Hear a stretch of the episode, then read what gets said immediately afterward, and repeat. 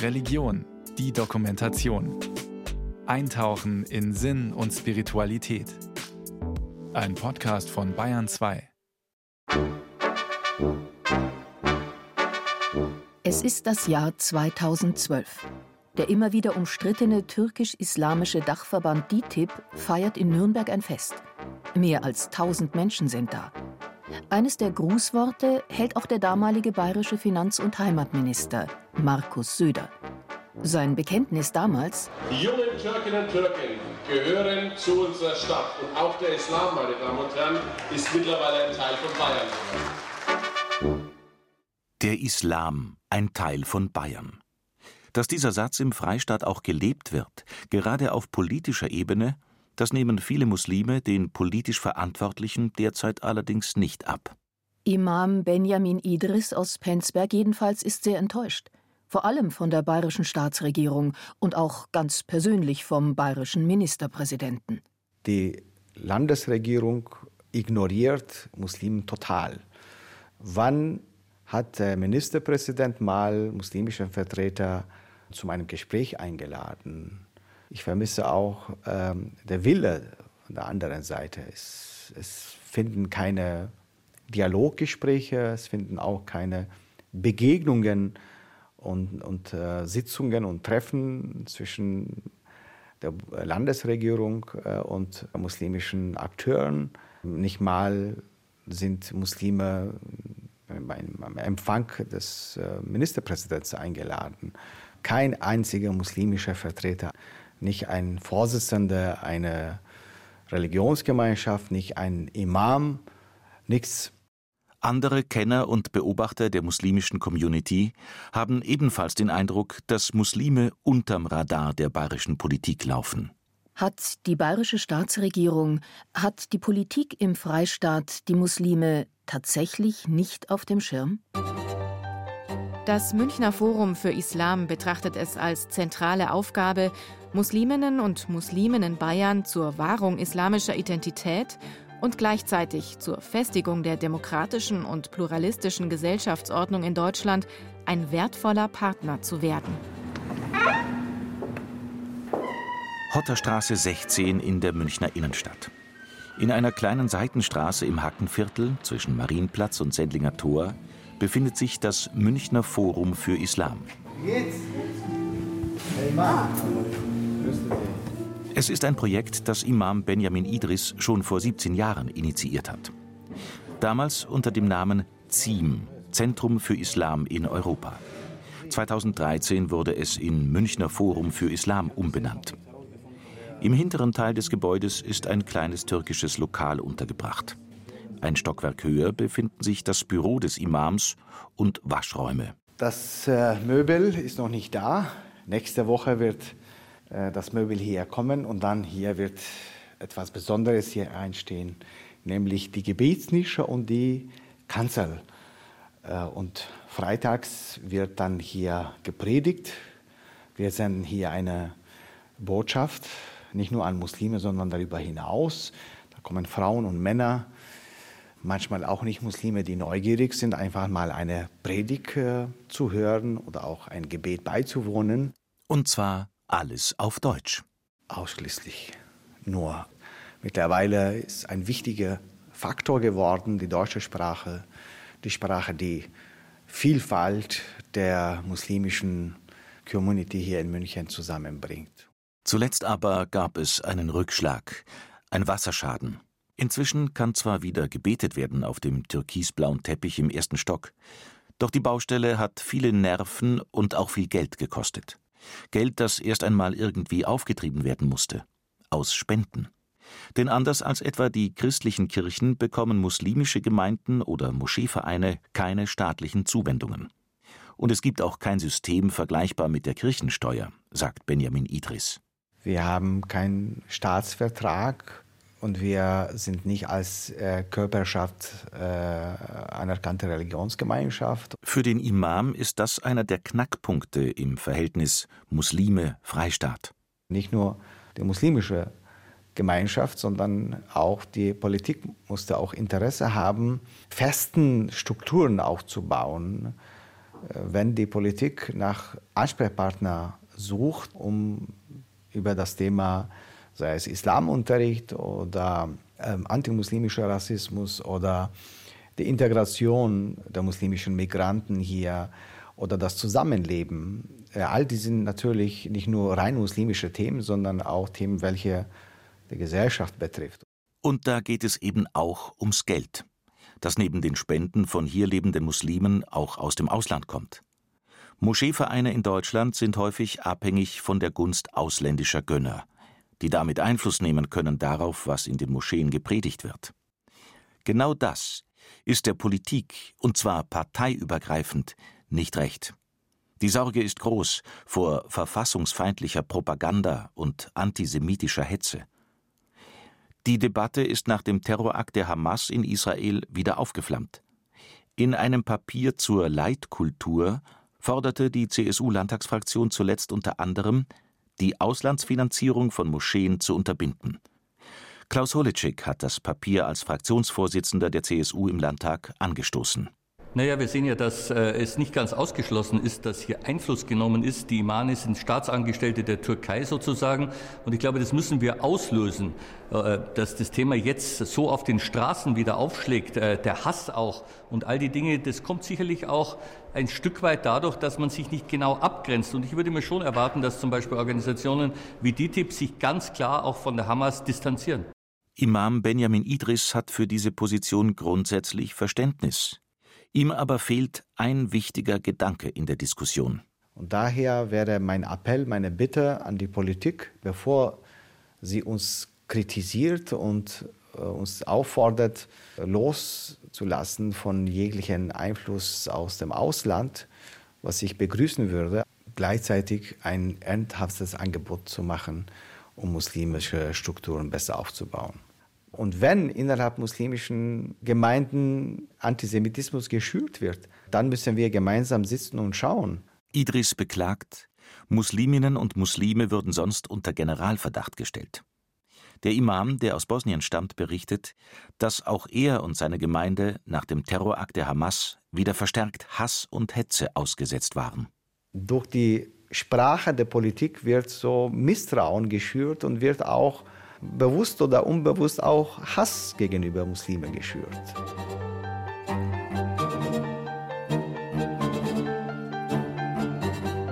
Aykan Inan erlebt das ganz ähnlich wie der Imam aus Penzberg. Inan war viele Jahre Sprecher von DITIB in Südbayern. Inzwischen ist er nicht mehr in dem Verein aktiv, der dem türkischen Präsidenten Erdogan nahesteht. Aykan Inan engagiert sich im Bayerischen Islamforum, einem Netzwerk muslimischer Verbände. Wir sind seit 60 Jahren da. Wir sind ja schon hier geboren, aufgewachsen. Warum will uns der Staat offiziell nicht anerkennen, obwohl wir hier sind? Geschätzt 800.000 Muslime leben in Bayern. Viele sind integriert. Oft aber gepaart mit einem Gefühl, man könne sich anstrengen, wie man wolle, es reiche einfach nicht, um wirklich anerkannt zu sein. Davon jedenfalls erzählt eine mehr als 100 Seiten starke Studie zum Islam in Bayern von der Friedrich-Alexander-Universität Erlangen. 2018 haben sie die Autoren um den Islamwissenschaftler Matthias Rohe vorgestellt. Die Bayerische Akademie der Wissenschaften hatte den Auftrag erteilt, mit dem Ziel, Empfehlungen für die Staatsregierung zu formulieren, die damals offenbar erkannt hatte, dass hier etwas getan werden muss – und die Studienmacher unterbreiteten damals auch eine Fülle an Vorschlägen, erinnert sich Matthias Rohe, Rechts- und Islamwissenschaftler an der FAU in Erlangen. Zum Beispiel für den Bereich der politischen Bildung, wo wir große Informationsdefizite sehen. Wir haben Empfehlungen abgegeben zu islamischem Religionsunterricht und Ausbau islamischer Theologie, konkrete Maßnahmen, was Religionspraxis angeht, Bestattungswesen. Die Bilanz, die Rohe jetzt, sechs Jahre später, für Bayern zieht, fällt gemischt aus.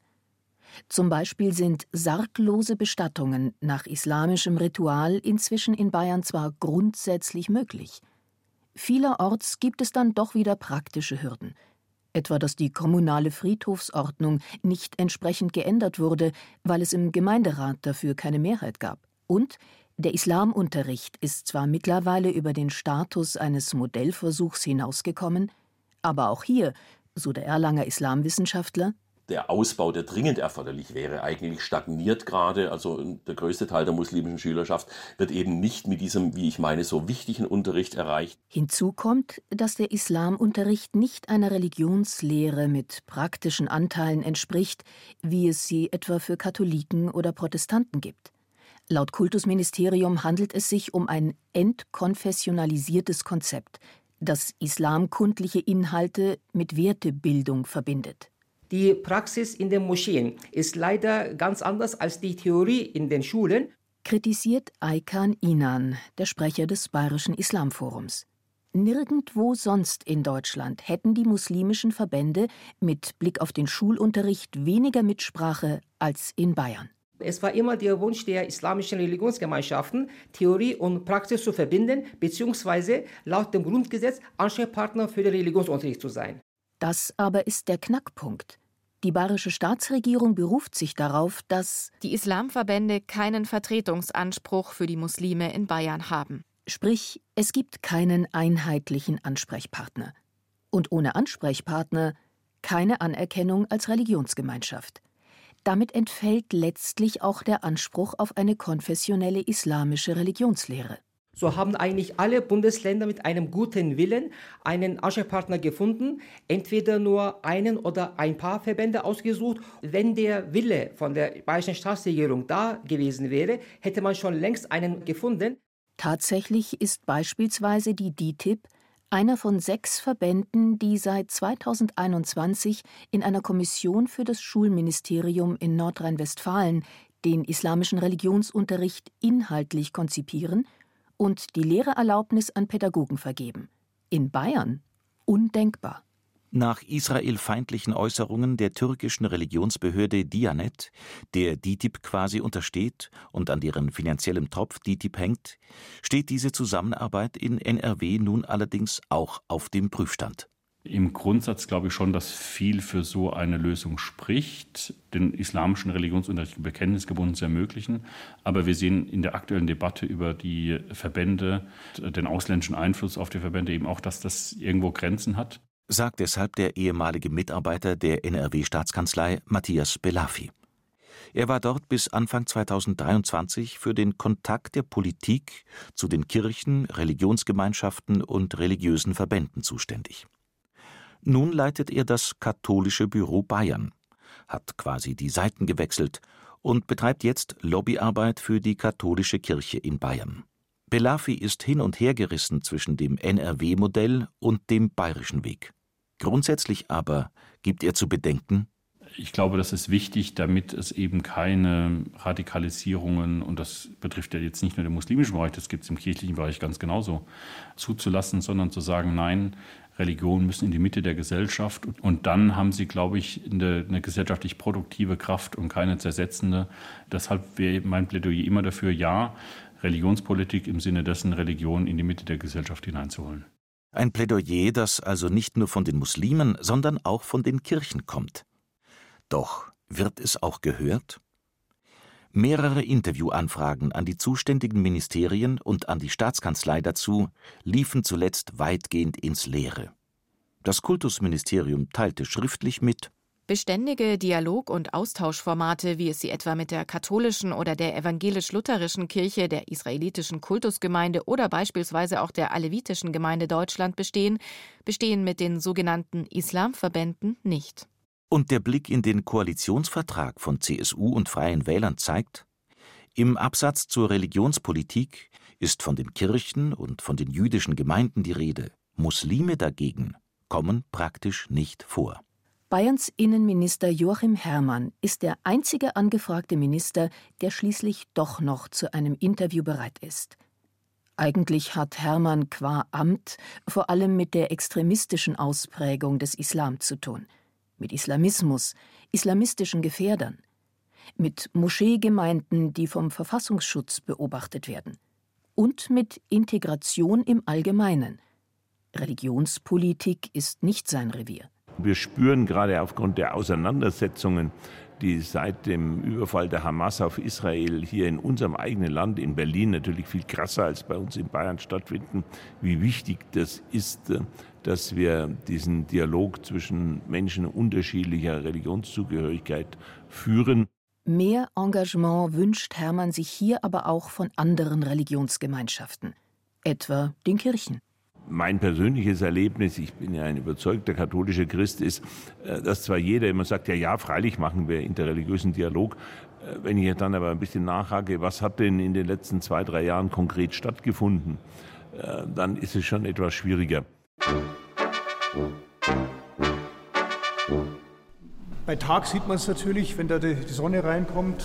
Also das, es ist schon auch ein Raum, der schon jetzt was darstellt, Atmosphäre hat. Ortstermin in der Nazarethkirche in München-Bogenhausen vor wenigen Monaten.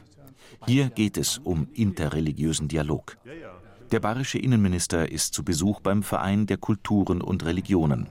Ein Zusammenschluss von Vertretern unterschiedlicher Weltanschauungen, die seit einigen Jahren immer wieder gemeinsame Initiativen starteten. Ja, aber das ist auf schon ein Raum, aus dem man, aus dem man viel machen kann. kann. Ja. Genau, ja. Und genau das hat der Verein vor. Etwas aus der Zeltdachkirche aus den 1960ern zu machen.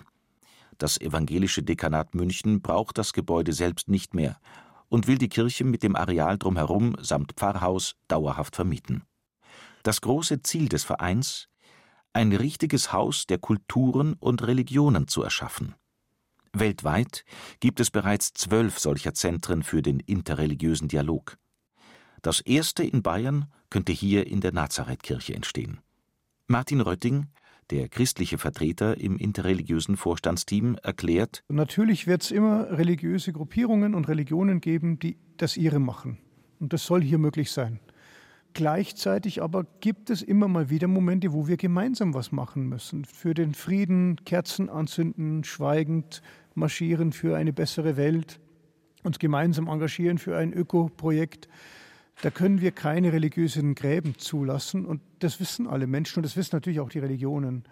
Ein Haus der Kultur und der Religionen bietet den Raum für beides gleichzeitig. Doch im Zuge des Hamas-Terrors und des Krieges in Israel und Gaza sind alte Wunden aufgebrochen und neue Verletzungen entstanden.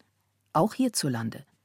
Eva Haller, die sich für die jüdische Community im Vorstand des Vereins Haus der Religionen und Kulturen engagiert, erzählt von ihrer Gemütslage. Wir sind äh, emotional alle viel zu sehr involviert, jeder einzelne von uns, und äh, das tut weh. Und ich glaube, es braucht sicherlich eine Heilungszeit, aber ich denke mir, Dialog ist ein guter Weg dahin. Gönül Yerli, Vizedirektorin des Islamischen Forums in Penzberg, ist der muslimische Part im Vorstand des Vereins. Es ist tatsächlich so, dass ich mich noch nie so ohnmächtig gefühlt habe. Und das macht mir persönlich natürlich Sorgen, denn ich merke bei mir eine gewisse Angst, die ich nicht äh, wegdrängen kann. Das sind die Aussagen meiner Kinder gewesen dass sie gesagt haben, Mama, wir fühlen uns unwohl in diesem Land und äh, müssen wir vielleicht daran denken, Deutschland zu verlassen, denn das wollen wir nicht. Und ich habe immer gedacht, dass meine Kinder, die jetzt weit über 20 auch alle sind, erwachsen sind, hier in Deutschland alle geboren sind. Und das hat mich und meinen Mann sehr zum Nachdenken gebracht. Die Vereinsmitglieder hoffen, dass ihr Projekt zum gesellschaftlichen Miteinander beitragen kann und gegen Polarisierung. Wir haben über die Jahrhunderte hinweg tatsächlich es geschafft, uns gegenseitig auszugrenzen, gar uns zu bekriegen. Und das kann nicht der Anspruch von Religion und Religionen sein. Und dieses Haus der Kulturen und Religionen ist für mich ja ein, ein Lichtblick im, im Horizont. Ich kann es einfach nicht mehr ertragen, dass Religionen für das Leid der Welt auch äh, Mitschuld äh, sein sollen. Um das Haus der Kulturen und Religionen wirklich wahr werden zu lassen, braucht der Verein Geld.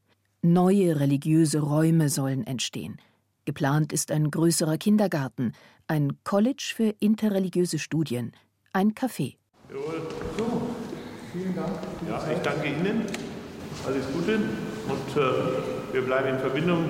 sagt Bayerns Innenminister Joachim Herrmann zum Abschied in der Nazarethkirche. Und er verspricht, hier sind absolut gutwillige Leute, Leute mit tollen Ideen und äh, Konzepten unterwegs. Und das müssen wir auch entsprechend unterstützen. Dafür werde ich mich auch im Landtag einsetzen. Ob es ihm gelingen wird?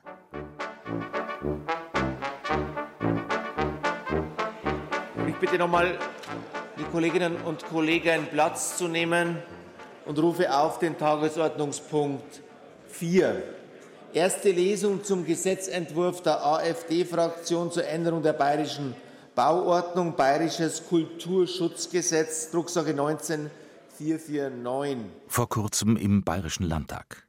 Erste Lesung eines Gesetzentwurfs der AfD. Christoph Mayer stellt ihn vor.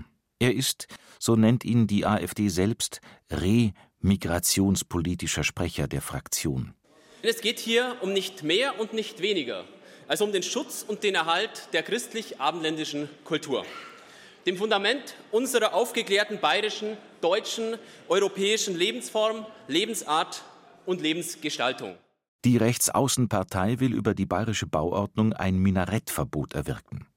Hintergrund ist eine aktuelle Debatte in Memmingen. Dort hatte die türkisch-islamische Gemeinde den Antrag für einen Moscheebau mit Minarett gestellt. Der Stadtrat lehnte das mit knapper Mehrheit ab. Die türkisch-islamische Gemeinde will nun voraussichtlich klagen. Der AfD-Abgeordnete Benjamin Nolte fordert: Liebe Kollegen, verbannen wir die Herrschaftssymbole des Islam dorthin, wo sie hingehören. Raus aus Bayern, raus aus Deutschland, raus aus Europa. Verbannen wir die Herrschaftssymbole des Islam hinter den Bosporus. Lassen wir die Kirche im Dorf und das Minarett in Istanbul. Vielen Dank. Die Brandmauer der anderen Parteien, sie steht an diesem Tag. Alle lehnen den AfD-Gesetzentwurf ab und argumentieren, die AfD habe den Antrag aus einer islamfeindlichen Grundhaltung herausgestellt. Doch Brandmauer ist das eine. Eine aktive und sensible Religionspolitik, die die Muslime im Blick hat, ist das andere. Und da gibt es Verbesserungsbedarf, findet der Erlanger Islamwissenschaftler Matthias Rohe. Ich habe bundesweit, das bezieht sich also nicht nur auf Bayern, den Eindruck, dass man sich auf politischer Ebene der unterschiedlichen Richtungen im Moment scheut, voranzugehen, in diesen Fragen des Zusammenlebens muslimische religiöse Anliegen aufzunehmen. Doch genau das Gegenteil müssten die demokratischen Parteien jetzt tun, so die Forderung des Erlanger Professors und Leiters der großen Islamstudie für Bayern. Ich denke, der Staat nimmt eine oder sollte eine Vorbildfunktion einnehmen, in dem Sinne, dass er Dinge auch aktiv thematisiert, die wichtig sind für den gesellschaftlichen Zusammenhalt.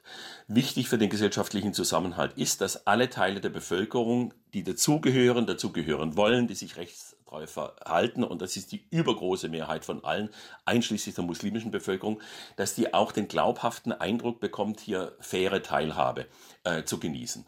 Äh, und in dieser Richtung kann der Staat vielfältige Signale geben, indem er sehr deutlich macht, äh, selbstverständlich wenden wir uns gegen Extremismen aller Art und die gibt es nun bedauerlicherweise auch im muslimischen Spektrum.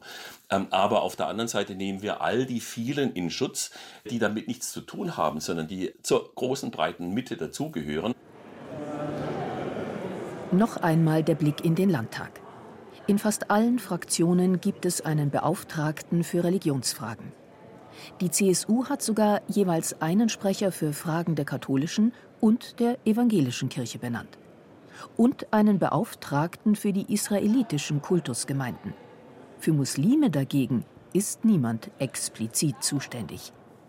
Der Innenminister, der als gewählter CSU-Abgeordneter auch zur Fraktion zählt, wirkt fast ein wenig überrascht. Äh, das mag sein, das wird dann sicherlich zu den Dingen gehören, über die wir dann auch mal reden. So richtig glücklich scheint auch Hermann gerade nicht mit dem Status quo, was das Verhältnis zwischen Staat und Muslimen angeht.